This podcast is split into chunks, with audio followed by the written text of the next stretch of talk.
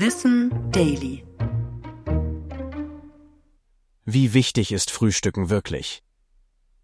Frühstücken wie ein Kaiser, Mittagessen wie ein König und Abendessen wie ein Bettler. Dieses Sprichwort kennen wahrscheinlich noch viele aus der Kindheit.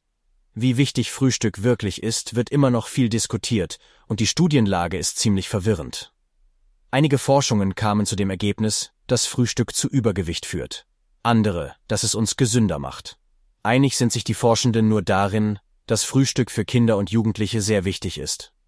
Studien kamen zu dem Ergebnis, dass Jugendliche, die nicht frühstückten, als Erwachsene stärker von etwa erhöhtem Blutzuckerspiegel betroffen waren. Junge Menschen, die regelmäßig frühstückten, waren hingegen schlanker und gesünder.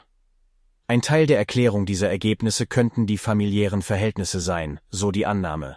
Sei die Familie intakt, würden Eltern bei ihren Kindern oft mehr auf gesunde Ernährung und Sport achten, Unsere frühen Vorfahren waren nicht auf Nahrung am Morgen angewiesen.